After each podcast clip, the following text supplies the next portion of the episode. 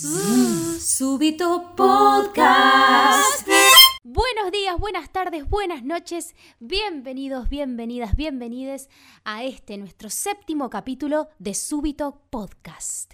Mi nombre es Pachi Lucas y en este instante estoy llamando a mi compañero Gustavo Bailey. Por favor, atiéndamelo antes que pueda, se lo pido, por favor.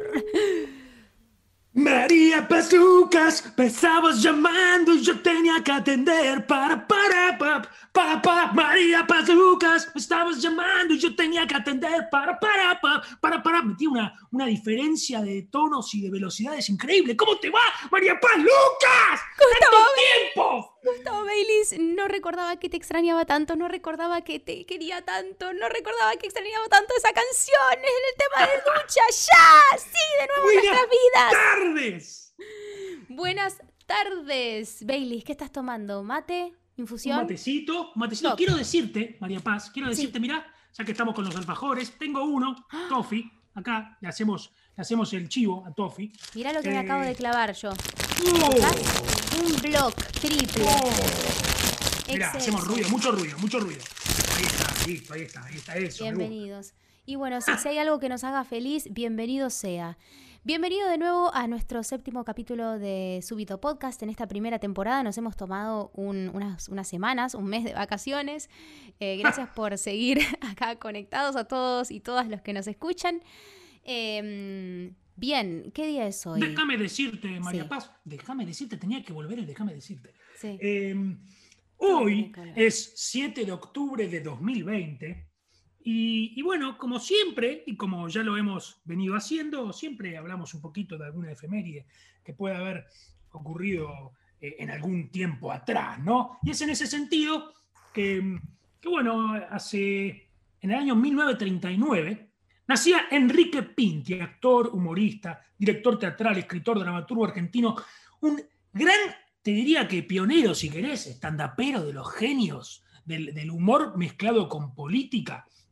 Eh, Actor verdad que crítico incluso- de comedia. Actor también, crítico también, de comedia, claro que sí. también. Siempre ha dejado un mensaje ese muchacho, eh, para el lado que sea, ¿eh? ha tenido sus odios y sus amores, seguro, porque mm, nada, siempre eh, el humor y el, y, el, y el artista va para un lado más que para el otro. Asimismo, María Paz, en el año 1995, exactamente hace 25 años, volvía al fútbol argentino nuestro gran, gran y amado y querido Diego Armando Maradona, lamentablemente jugando para Boca, porque bueno, eres claramente, eh, confeso, Porque lamentablemente mucha gente Porque no yo te soy conoce. gallina, yo soy gallina, soy de River, y así es, sí, sí, sí, bueno, está bien, va- vamos por más.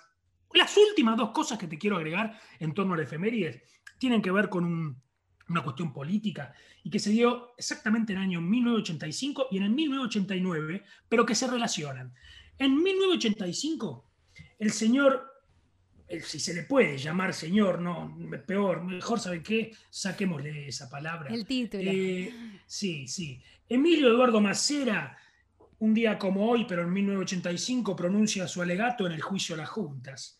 El ex jefe de la Armada y dictador sostiene que justamente, bueno, se libró una guerra para él, que sus jueces disponen de la crónica, mientras él dispone de la historia. Mientras él dispone de la historia, ¿no? Entre comillas, todo esto, como él siendo Dios, Dios de la historia. Eh, dos meses más tarde, de octubre de me 1985, será condenado a perpetua junto a Jorge Rafael Videla. Pero, ¿por qué hablo también de 1989? Y con hechos que se relacionan. Porque en 1989, un día como hoy, el presidente Carlos Menem, ¿sabes qué? Firma una serie de indultos que provocan varias y fuertes reacciones en su contra. ¿Y sabes cuáles son esos indultos? ¿Cuál es? otorga la gracia a los jefes militares que no estaban amparados en el punto final y la obediencia debida, como varios de los represores que en la década del 2010 y en estos años ya se han vuelto a, a juzgar en, en juicios de lesa humanidad. Esos hechos quería remarcar. repetir. Gracias por ilustrarnos, Gustavo Baileys. A mí me haces una persona mucho más ilustrada. Bueno, eso es, eh, te agradezco porque la verdad que a mí nunca me hablaron de esa manera. Yo nunca creí que podía llegar a ilustrar a alguien. Pero, en fin, si vos crees que es así, bienvenido. Gracias, Gustavo Bailis. Bueno, estamos entonces en condiciones de pasar a nuestra sorpresa del día de hoy.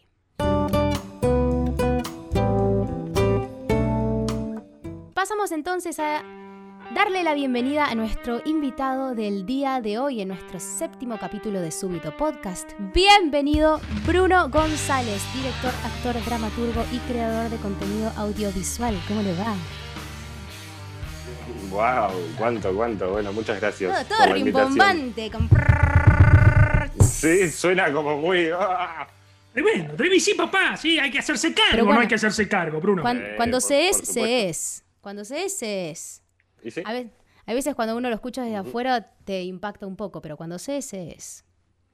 Yo, viste, en algún momento hace un- varios años es como que te daba ese prurito de decir, viste, estaba haciendo un taller de montaje de obra musical y, y- y a mí no me, y yo no me llamaba, actor, no me decía, no me, me daba cosita, qué sé yo, y de repente, bueno, Claro. empieza a pasar el tiempo, empieza a pasar el tiempo. ¿Y por qué no, loco? Uno es lo que quiere ser también, ¿no? Lo que hace. eso Sí. se va a construir, exacto, lo que hace y lo que, y lo que sueña ser también. Es un quilombo, porque van la- las dos de la mano, me parece. Lo Yo que vengo haces- trabajando como mucho es- este concepto de, de- del hacer, ¿viste? De que para mí hay, hay que hacer, o sea, hay que hacer constantemente hacer, y ese hacer es lo que te termina definiendo también de alguna manera. Este, qué sé yo, si dirigís, al principio quizás sí te puede dar, ponerle obras de teatro, ¿no? Te puede llegar a dar como algún prurito, si se me permite la palabra, decir soy director de teatro. Pero después vas haciendo, vas haciendo, vas haciendo. Y el mismo oficio te va llevando a que eventualmente te consideres a vos mismo eso. Pasa que, bueno, a veces un poco al principio cuesta hacerse cargo de, de lo que uno es. hasta que después todo explota y, y el orgullo te salta y por ahí no sos eh, masivo, pero igual estás contento con lo que construiste. No, eso sí, la masividad, qué sé yo. Coincido totalmente. Uno no es lo que dice, uno es lo que hace. Entonces, Exacto, si lo haces, lo ya lo estás llevando a cabo. ¿Con qué estás acompañando este séptimo capítulo de Subito Podcast? Yo por este lado estoy tomando mate en mi mate fucsia. Yo Mate mate también. blanco. Triple mate, excelente. Quiero, quiero agregar que recién me acaba de tocar la puerta a la vecina y me dejó, eh, siempre es como que, viste, me, me- me- me- me hace cosas piolas. Qué divina la Un vecina. budín, un budín de limón con ciruela, no sé, ciruela, eh, no sé qué es, pero ya lo voy a comer, me acabo de clavar un alfajor. así Ay, que pero. ¿quién pudiera Impactante. tener una vecina como la tuya? ¿Cómo se ¿Te llama? Marta? Silvia, Susana. ¿Cómo se llama? Martina se llama, es la dueña de este PH. Re pe- Ah, además, con Casi, razón, con razón. Te casi, quiere casi. cuidar, te quiere cuidar. Escúchame, Brunito, contanos Diga. un poquito, eh, eh, porque también hay una pata de creador eh, audiovisual que surgió hace poquito, o que hace poquito no, lo están eh, emprendiendo hace poco, pero ya venís de hace años. Contame un poquito qué, qué- qué es lo que andás haciendo en torno a eso. Bueno, ahora recién hace poco, hará, no sé, dos, tres semanas más o menos, eh, lanzamos un emprendimiento con mi compañera, eh, se llama Kika, en Instagram, arroba kika.doc. Ella es fotógrafa desde hace muchísimos años y yo, bueno, vengo in- investigando y metiéndome hace un par de años también en, en la toma y edición de video. Entonces dijimos, bueno, ya está. O sea, fotos, video, metemos todo junto. Ahora que yo estoy ya muchísimo más seguro con mi laburo. Este, entonces, bueno, nada, le estamos metiendo a full con eso. En principio, laburando con, más que nada con emprendedores, ¿viste? Con gente que necesita su, material y, su contenido para publicitar sus cosas. Ahora, con esto de, la pandemia y todo, explotaron las redes de, de- de emprendedores. Y, y un poco nuestra política es, eh, nos gusta creer que es como empática, digamos. Porque nosotros queremos laburar, o sea, queremos hacer fotos y queremos hacer videos, y la gente necesita el material. Entonces, un poco es, bueno, no tenemos un precio fijo, digamos, charlémoslo, charlémoslo. Vos necesitas tu material y nosotros necesitamos laburar, entonces pongámonos de acuerdo. Este, siempre fui muy defensor de, de que el laburo de- del artista y del laburante vale, ¿entendés? De que no hay que regalar el laburo. Eh, pero en este caso no lo veo de esa manera. Creo que es simplemente adaptarse un poco a los tiempos que, que corren, digamos. Eh, la mano está difícil para todo. Claro. Qué Está muy bien. Quiero agregar, quiero agregar Mary Patch, que este muchacho eh, fue mi director en una de las obras que hicimos el año pasado, que se llamó El Frasco. Él también es dramaturgo de esa obra. Eh, Así es. ¿Hace cuánto que estás con esa obra en el bocho? Y ya va para seis años más o menos de que la escribí. Y sí, he atravesado una- unas buenas temporadas.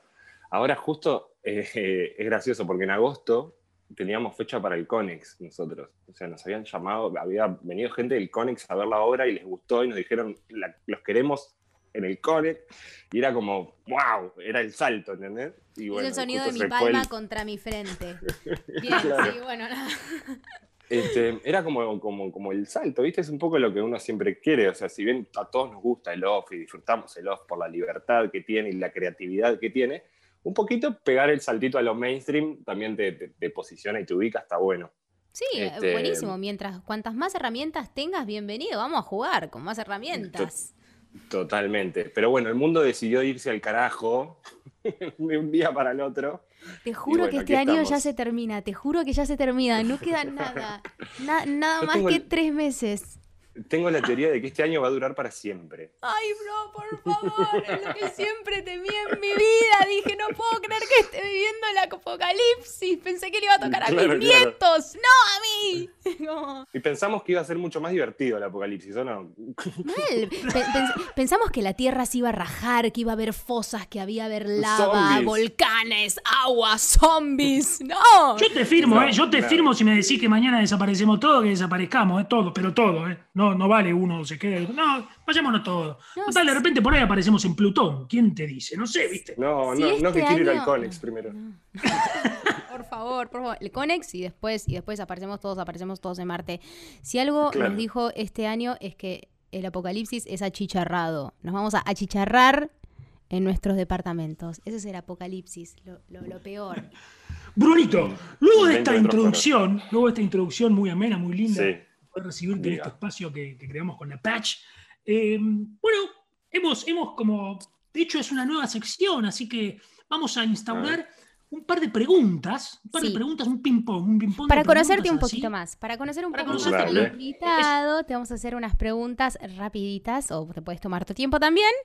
eh, pero Bueno, Es todo muy random, muy aleatorio, así que hay preguntas un poquitito más eh, eh, desarrollables y otras muy no tanto. Así que te dejo con la primera pregunta, Mary Patch Lucas. Depende cómo respondas, vamos a conocerte. Así que bien, empezamos entonces con la primera pregunta que dice así. ¿Qué libro te llevarías para leer en un viaje muy largo en tren?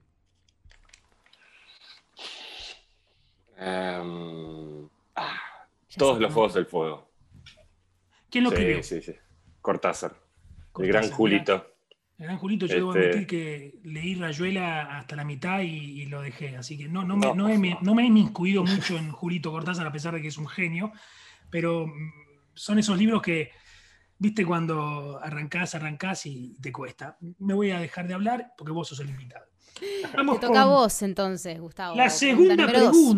Sí, la número dos. ¿Sexo salvaje para siempre? ¿Sexo salvaje destrozante para siempre? ¿O sexo romántico para siempre, Bruno? Ah. Ah, La espalda y la pared, Bruno.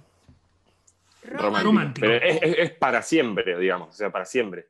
Para siempre, para siempre. sí, Claro. sí, sí, sí. Pero pasa que para el puede sal- que el romántico de repente en algún momento te decepcione y no, eh, no vuelvas a sentir lo que es coger como loco. Sí, pero para el otro no, no, no, me da, no me da el cuerpo para el otro. ¿no? Salvaje para siempre siento que me voy a cansar muy rápido y después voy a pasar a no tener sexo. Entonces vamos tranca y que dure. Listo. Excelente, Bien, vale. vamos con la pregunta número 3 entonces. ¿Cantás en la ducha?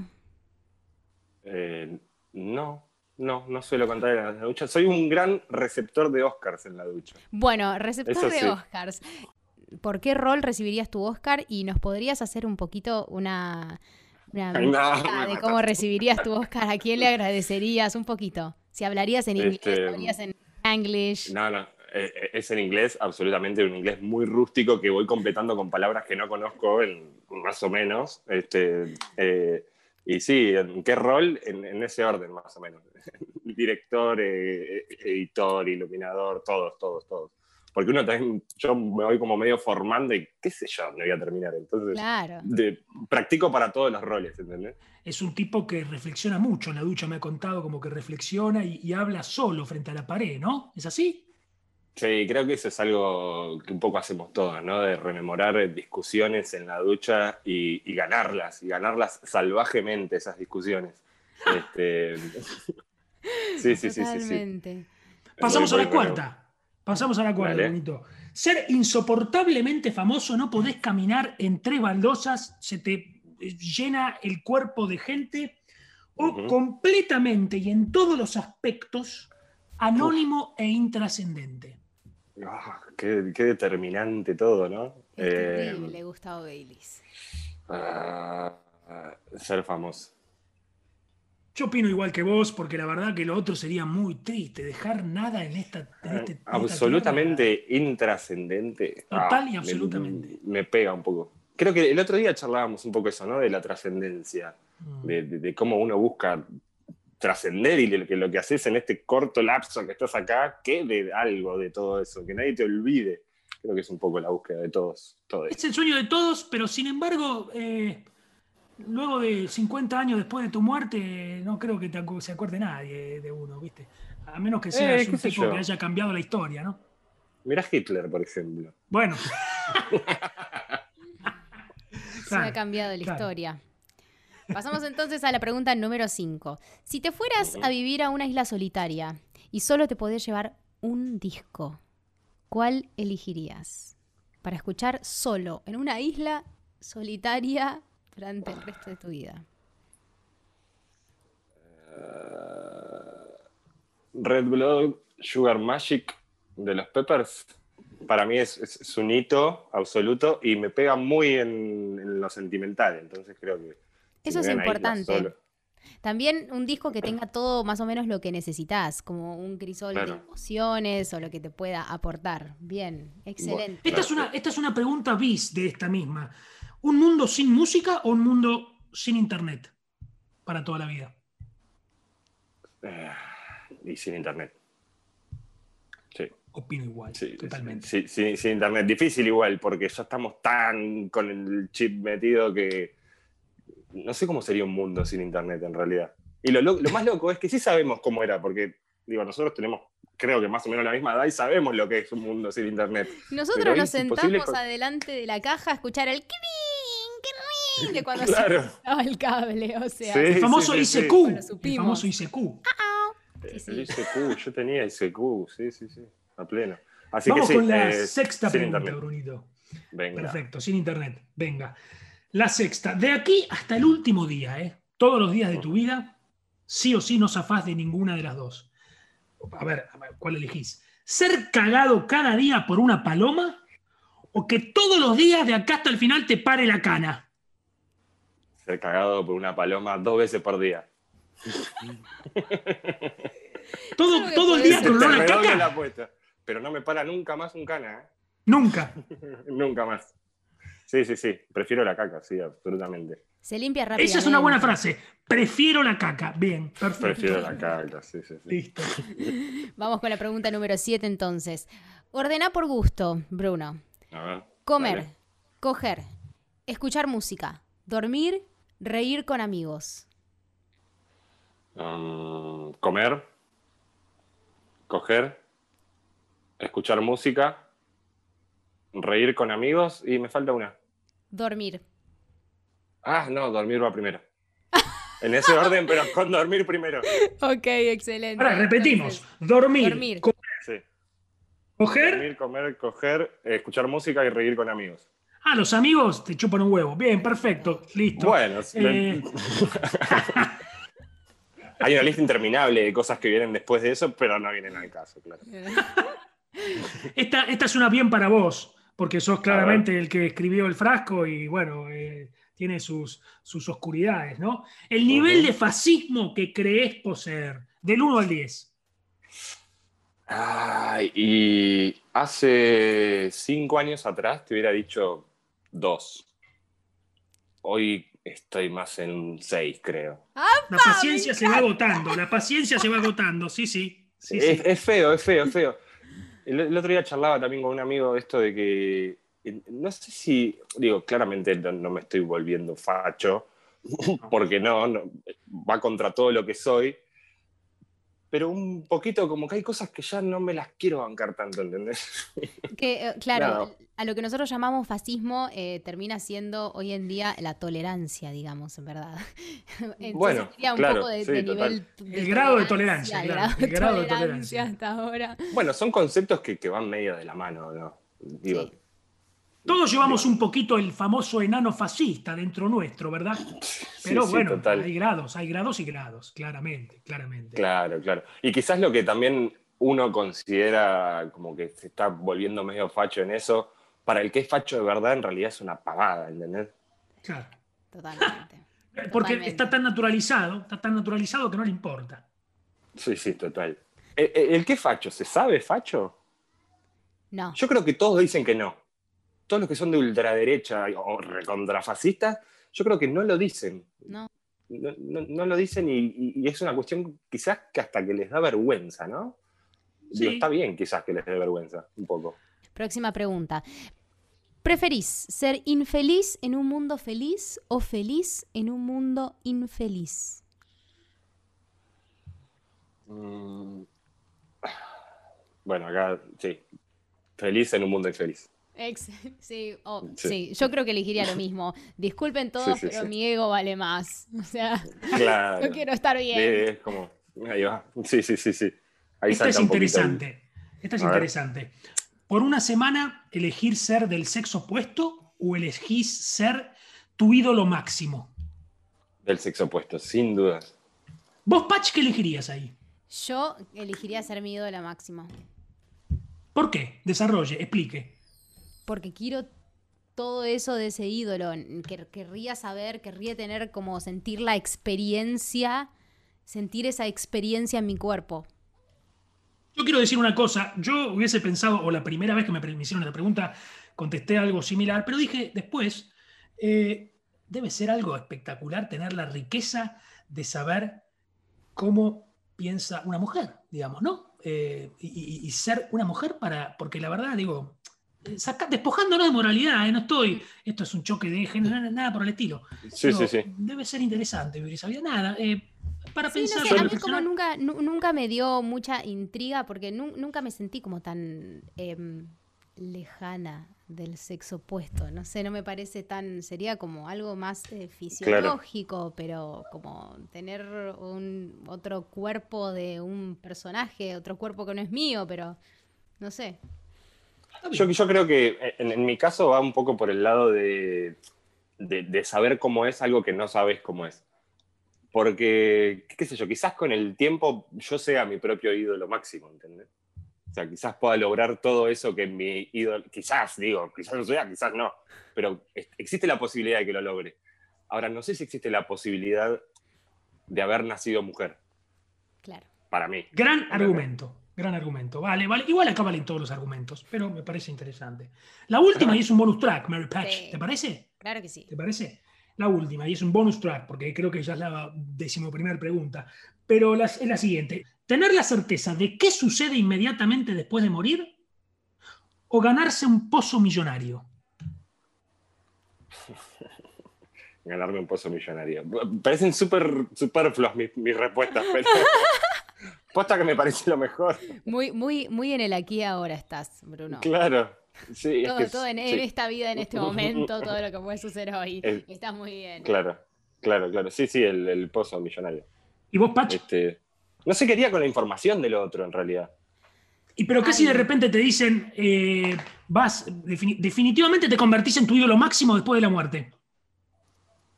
Eh, no sé qué haría con esa información. Capaz, o sea, seguramente me pondría contento, pero no, no, no sé- O te pegas no un tiro. Claro. Te pegas un tiro. Tal cual, tal cual. Y, pero mirá, si- pero pará, mirá si te dicen, no, no, no, queda ahí, ¿eh? O sea, ya está. Bueno, sí, ahí te cagaste. Listo, te pegas, también te pegas un tiro. Me hubiese ganado un pozo millonario, claro, sí. Claro. Totalmente. Genial. Brunito. Gracias, Bruno. Te conocemos un poco más, bastante más, según Y sí, la verdad que el, el grado de fascismo es claro, es clave, es... es, eh, Se, se me está Eh, notando la hilacha, sí. Cancelado, Bruno, cancelado. Bruno, lo No. podemos encontrar en Instagram, en arroba, ¿cómo es tu Instagram? Cancelado. Arroba cancelado. punto. No, pero decinos tu, tu, tu Instagram posta. Sí. Ah, brústico guion bajo González. Brústico es como la palabra rústico, pero con una B larga adelante. Bien. Y con Y, ¿verdad? Claro, exacto. Muy bien, gracias. También hay que- señor, señor Hay Bailey.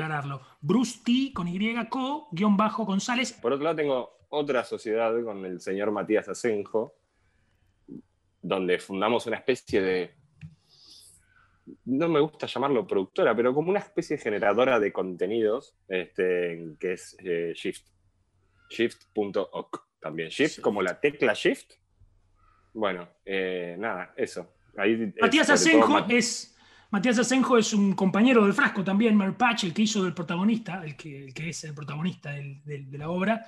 lo recuerdo, lo recuerdo. Y, quiero, quiero, dejar, quiero agregar algo ya que estamos que todas estas preguntas que acabamos de hacer, algunas las hicimos entre los dos y demás, pero debo mandarle un gran saludo a nuestro compañero también del frasco, Martín H., porque él fue un gran proveedor de este tipo de preguntas. Quiero contar a la audiencia que al principio de la cuarentena, con los muchachos del frasco, eh, durante cuatro o cinco sábados seguidos nos juntábamos por Zoom y, terminábamos divagando con este tipo de cuestionarios, cuestionarios, perdón, cuestionarios. las H preguntas las H preguntas, los cuestionaches, ¿no? Le decíamos nosotros. Así que le mandamos un gran saludo al señor Martín H., que el otro día cumplió 40 y le mandamos un saludo también, que es ha proveedor de este tipo de preguntas.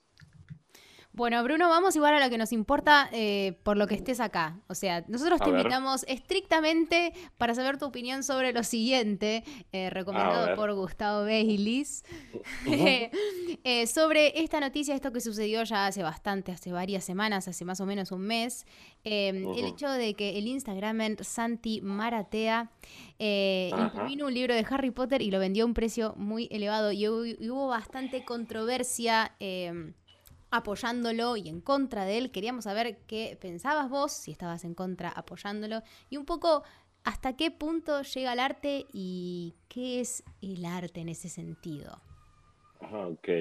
Este, Todos mm, juntos te lo tiramos, todos ah, Lo vamos a ir este, desglosando claramente, vamos, pero vamos a recordar, vamos a recordar que Santi Maratea, él tiene un, un programa de radio en la radio Vorterix, se llama Generación perdida, generación perdida, generación perdida. Lo que hizo este chico Santi Maratea, eh, a mí me cae bastante bien Santi Maratea, no sé, me parece un chabón copado. Lo que hizo fue agarrar los siete libros de Harry Potter, de la saga famosa por J.K. Rowling, y cada vez que se escribía la palabra Harry del nombre, la reemplazó, la tachó y la reemplazó por la palabra concha. Entonces queda Concha Potter y la piedra filosofal, Concha Potter y el cáliz de fuego, eh, y adentro del libro también. Todo un trabajo. Sí, sí, sí. El loco se. Contar, Brunito, contar Brunito también qué es lo que hizo después de haber hecho eso, ¿no? Por favor, desarrolle. Bueno, claro, eh, el, pibe hizo esto que, cuenta Pachi, este, mm, tachó todas las palabras y después lo publicó en un sitio a 20 lucas cada uno de los libros. Lo más loco es que vendió. No, ya no sé si los vendió todos porque, o, qué, pero sé que por lo menos dos de esos libros los vendió a 20 lucas. Un libro que él agarró y tachó la palabra. O sea, es irrisorio, es ridículo. Este, vos me preguntabas si, estaba como a favor o, o en contra, no sé bien cómo me preguntaste. Este, creo que no, sé si es un tema sobre el cual se puede estar o a favor o en contra, por lo menos desde mi perspectiva. Claramente en las redes hubo muchísima gente a favor y muchísima gente en contra, pero a mí lo que me pareció interesante de toda esta situación es que te, plantea un montón de preguntas. Desde ya, desde el vamos, lo que vos decías antes de, bueno, ¿es arte, no es arte? ¿Qué es el arte? Un montón de gente, un montón de, pibes. Este, este muchacho es un Instagramer, o sea, lo sigue mucha gente joven y se empezaron a dar por muchos lugares este debate de, bueno, ¿es arte o no es arte?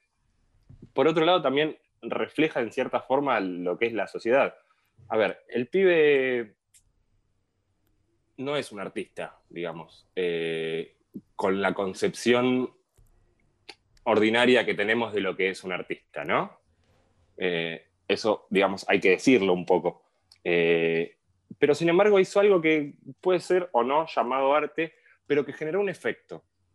Generó un efecto fuerte. O sea, durante dos días no se hablaba prácticamente de otra cosa. Yo lo sigo hace relativamente poco al pibe, no es que lo, sigo demasiado ni nada, pero me llamó mucho la atención este, toda esta situación.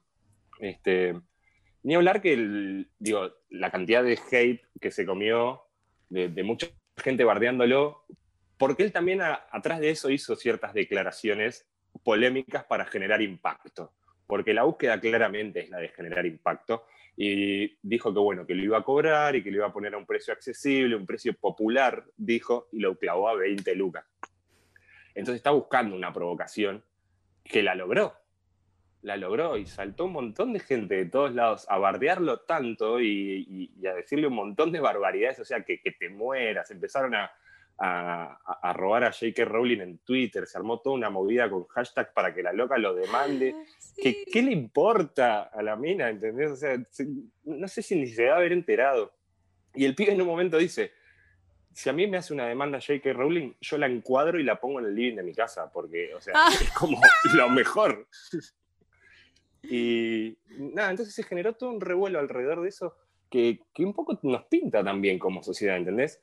Porque un pibe que a ver, es Instagramer genera su contenido y se hizo su lugar, más válido, menos válido, no sé, yo no, me considero con, el poder de juzgar a los, a Instagramers o a los influencers para decir que lo que hacen es laburo, no es laburo, no sé, qué sé yo, hacen la suya y les va bien y los aplaudo. Este, y bueno, generó todo esto que vos decís, bueno, estos somos también, ¿no? Que, un acto tan pavo, tan ridículo como el de tachar una palabra en un libro, genere tremendo revuelo. No, sé a ustedes bien qué les parece. A mí me hace acordar a cuando en el año 2013 eh, yo fui con mi hermano a Nueva York y, bueno, en uno de, esas, de esos días en donde salimos a pasear, yo tenía menos ganas de ir al MoMA, al, Museo de Arte Moderno, ¿viste? Yo la verdad que no soy de esas cosas. Em, y, de repente, bueno, vamos, tomamos un cafecito, una birrita, vamos al, MoMA, qué sé yo. Y de repente, viste, paseando por adentro en el museo, no, suelo ir a los museos de viaje porque son lo más aburrido que hay. Prefiero tomar una birra en el Sena. No puedo creer lo que estás diciendo, no puedo creer lo que estás diciendo. La cantidad de información que hay en unos museos y que vos, no la quieras así. Listo, daste, ya está, seguí.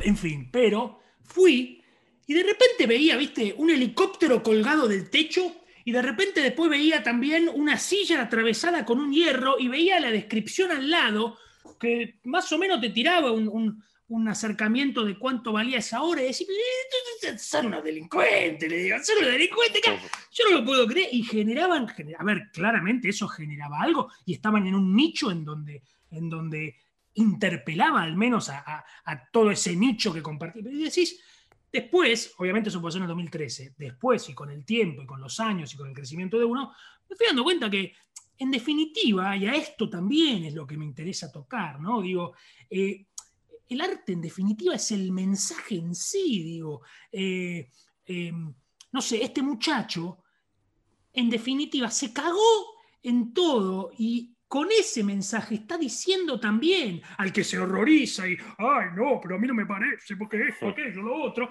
Y eso es arte. Eso es porque te está haciendo incomodar, te está molestando. Interpelando. ya de por sí que te moleste, que te haga pensar, que te haga enojar, oh, me encanta hacer enojar a la gente. Provocar, provocar eso, provocar, porque si no es como que todo es muy, muy triste, muy básico, muy eh, rayano, ¿verdad? Se está despertando, los está despertando.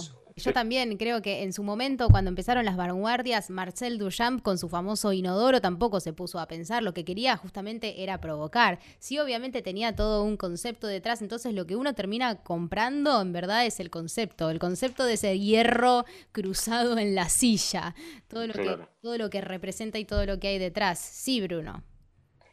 Sí, un poco también eh, te, hace, te hace replantear esto de, bueno, qué es arte y qué no es arte. Eh, y, un poco también la, labor social del arte, ¿no? Eh, digo, ¿cuál es el fin? Ya con el simple hecho de, que te genere una reacción, de que te genere sentimientos, ¿eso ya lo convierte en arte? Digo, es una pregunta que, pongo, ¿no? Sobre la mesa. Este, quizás, yo creo que tiene ciertos matices la respuesta. Creo que quizás en algunos casos sí y en algunos casos no del todo. Hay un, crítico de, arte, justamente pintor, que se llama García Villarán, que habla mucho del amparte. No sé si están familiarizados con el término. pero bueno, es, es, una, es una corriente del arte que, digamos, es arte vago, por decirlo de alguna manera. Gente sin absolutamente ningún talento que elabora determinada obra de lo que sea, cultura, pintura o lo que sea, y lo llama arte. este, él está como bastante en contra de, de, toda esa movida. El ejemplo máximo, por ejemplo, es Yoko Ono, que hace canciones donde básicamente está gritando sin decir nada, y como que es muy crítico de eso, ¿viste? Hmm. Pero evidentemente eh, genera reacciones. Entonces hay momentos en los que puede llegar a ser, eh, habría que analizar como cada caso en particular. En particular el caso de Maratea, yo creo que termina siéndolo, pese a que él no es un artista como lo, lo concebimos comúnmente, ¿no? Termina siéndolo un poco porque por la búsqueda del, del chabón. Digo, no escuché su, justificativo para por qué hizo lo que hizo, pero inevitablemente me lleva a pensar de que su, fin era eh, incomodar, su fin era ser polémico, y lo logró, qué sé yo, lo, logró. Digo, a nadie se le ocurriría llamar arte a tachar una palabra en un libro. Sin embargo, él la llamó arte y lo vendió en 20 lucas. Y no una, sino por lo menos dos veces. Además, claro, porque el arte termina cerrando su círculo cuando hay un receptor. Entonces, si ya hay un receptor, ya hay un mensaje, ya hay un canal. Entonces ya para alguien significó algo y resignificó lo que vos em, lo que vos mandaste de ese mensaje. Sí, sí, totalmente, totalmente. Y en este caso en particular creo que el, lo que reflejó socialmente lo que hizo el pibe es, eh, nos pinta enteros como, como sociedad también, ¿no? De, de, acusadores y de generar enseguida algo que es muy como de Argentina, eh, quizás también de todo el mundo, pero de generar estas, estas grietas, ¿no? De que las cosas son A o son B, es una mirada muy, muy occidental de las cosas, ¿no? De, o es Boca o es River, bueno, el clásico, la grieta, digamos, lo que todos llamamos grieta, o sos peronista o sos antiperonista. Este, y bueno, y también y plasmó eso en, un acto que era una pavada, porque es, termina siendo una pavada, ¿entendés? Sí, totalmente. Completo esto con una cita que me pasaste vos, que la, que la tomé de tus historias de Instagram, que me pareció hace ya un tiempo bastante interesante al respecto de eso, ¿no? De cómo lo recibe el espectador, el público, qué es lo que hace con eso y esto y demás y es una cita de un, historietista inglés que se llama Alan Moore y que dice así, no es trabajo del artista darle al público lo que quiere. Si el público supiera lo que quiere, no sería público, sino artistas. Es trabajo del artista darle al público lo que necesita. Y en definitiva, y esto lo agrego yo, si hubo gente que compró esa idea, esa gente necesitaba de alguna manera eso. Eh, obvio que estamos filosofando un montón, pero me pareció interesante. Para eso estamos acá y para eso hicimos este podcast, Gustavo. Bienvenido seas. Exactamente, exactamente. Este, sí, sí, yo esa frase la, justamente la, colgué porque coincido, comulgo con, con esa idea. Eh, también pone al artista como en, cierto lugar soberbio, ¿no? De, de, que el artista sabe qué es lo que necesita el público. Está bien, pero el artista también, a su vez, es público. Entonces, es soberbio, pero a la vez está contradiciendo a sí mismo. Digo, también para llevarlo al extremo del análisis, ¿no? Sí, sí, sí, sí, sí, total. Eh, y a mí también me gusta entender la soberbia no como algo necesariamente negativo, ¿no? Este, digo, es, muy, común, este es soberbio, soberbio, soberbio. Eh, y quizás no, sea, o sea, en algún, en algún punto alguien tiene que asumir eh, cómo, cómo, son las cosas, también llevándolo como muy lejos, ¿no? pero asumir cómo son las, cosas en general y decirlo o, hacerlo. Y vos decís, bueno, ¿qué quiere la gente? Te pones en ese lugar soberbio de decir, bueno, yo sé lo que quiere la gente. Y actuás sobre eso, ¿entendés? Cuando, no sé, yo me pongo a escribir una obra, eh, en primera instancia sale de lo que yo necesito transmitir, pero después el proyecto también se va convirtiendo y se va transformando y se va acomodando a eh, ciertos cánones sociales porque inevitablemente se, se acomoda eso, ¿entendés? O sea, eh, hay, hay, data que, que, uno va tirando que, que, le interesa según la actualidad que se está viviendo. ¿Me, me explico más o menos? Este, entonces sí, terminamos sabiendo un poco. Yo quiero completar, ya que estamos, porque me, dejaste eso de la soberbia, dar justamente, hay connotaciones negativas y una connotación positiva. Digo, porque, por ejemplo, ¿no? cuando, por ejemplo, escuchamos en, un relato de fútbol una jugada exponencial de un, de un crack y, el relator diciendo soberbio lo que hizo, qué sé yo, y esa connotación también eh, hay, que, hay, que, hay que traer la colación. Digo, tenemos que amigarnos un poquito con esa connotación, pero siempre con la connotación positiva de, lo soberbio, ¿no? de, de la grandeza, en definitiva.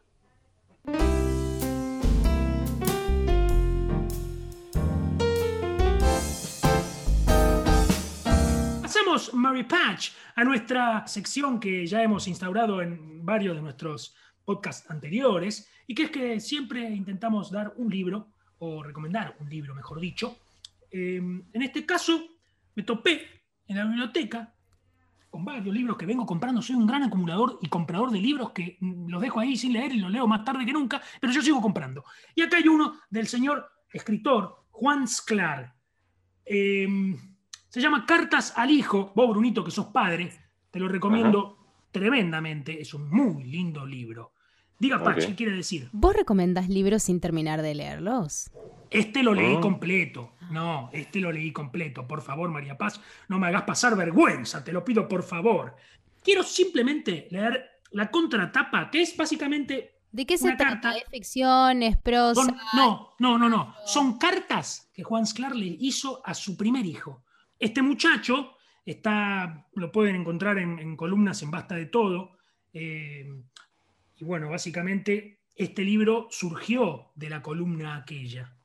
Eh, fueron más de 10 cartas, eh, sino 10, a su hijo que fue compartiendo en cada programa hace ya un tiempo, hace bastante, en Basta de Todo. La contratapa de este libro dice así, querido hijo, hace nueve meses que todas las semanas te escribo una carta.